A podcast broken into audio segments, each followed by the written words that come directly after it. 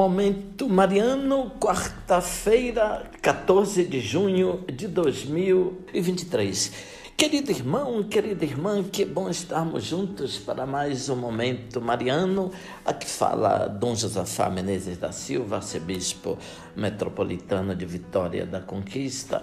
Agradeço a sua companhia hoje, quarta-feira, 14 de junho de 2023. Aproveito, ouvinte, para saudar as comunidades que celebraram Santo Antônio ontem. Eu estive pela manhã em Jequié, onde presidir a missa festiva, porque Santo Antônio é o padroeiro de Jequié. Agradeço a acolhida que recebi do padre Roberto, que é o pároco da catedral, e de Dom Paulo Romeu, que é o bispo de Jequié. Ouvinte, trago para sua meditação um trecho das homilias sobre o livro de Josué, de autoria de Orígenes, século III. A travessia do Jordão.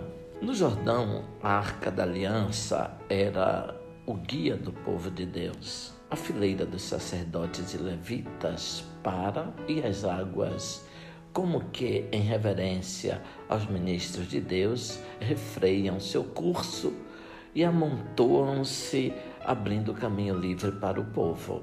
Não te admires de que estes fatos acontecidos com o povo antigo se refiram a ti, cristão, que pelo sacramento do batismo atravessaste o Rio Jordão. A palavra divina te promete coisas ainda maiores e mais elevadas. Oferece-te mesmo a travessia pelos ares. Escuta o que Paulo diz acerca dos justos. Seremos arrebatados nas nuvens ao encontro de Cristo nos ares e assim estaremos com o Senhor para sempre.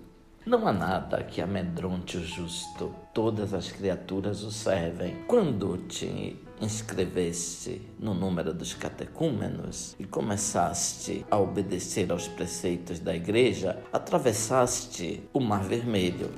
Assim, levado às paradas do deserto, tu te entregas diariamente à audição da lei divina e à contemplação do rosto de Moisés com o véu já retirado pela glória do Senhor. Se depois te achegares à fonte do místico batismo e na presença dos sacerdotes e levitas, fores iniciado naqueles veneráveis e magníficos mistérios conhecidos por aqueles a quem de direito, então, depois de ter atravessado o Jordão, também pelo ministério sacerdotal, entrarás na terra prometida.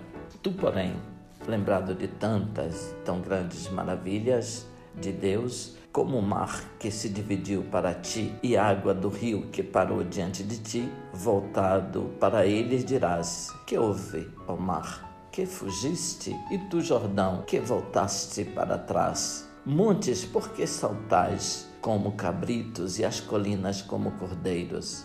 A palavra divina responderá: diante da face do Senhor abalou-se a terra, diante da face do Deus de Jacó, que muda a pedra em lago e o rochedo em fontes de água. Abençoe-vos, Deus Todo-Poderoso, Pai, Filho Espírito Santo. Amém. Ouvinte, louvado seja nosso Senhor Jesus Cristo, para sempre seja louvado.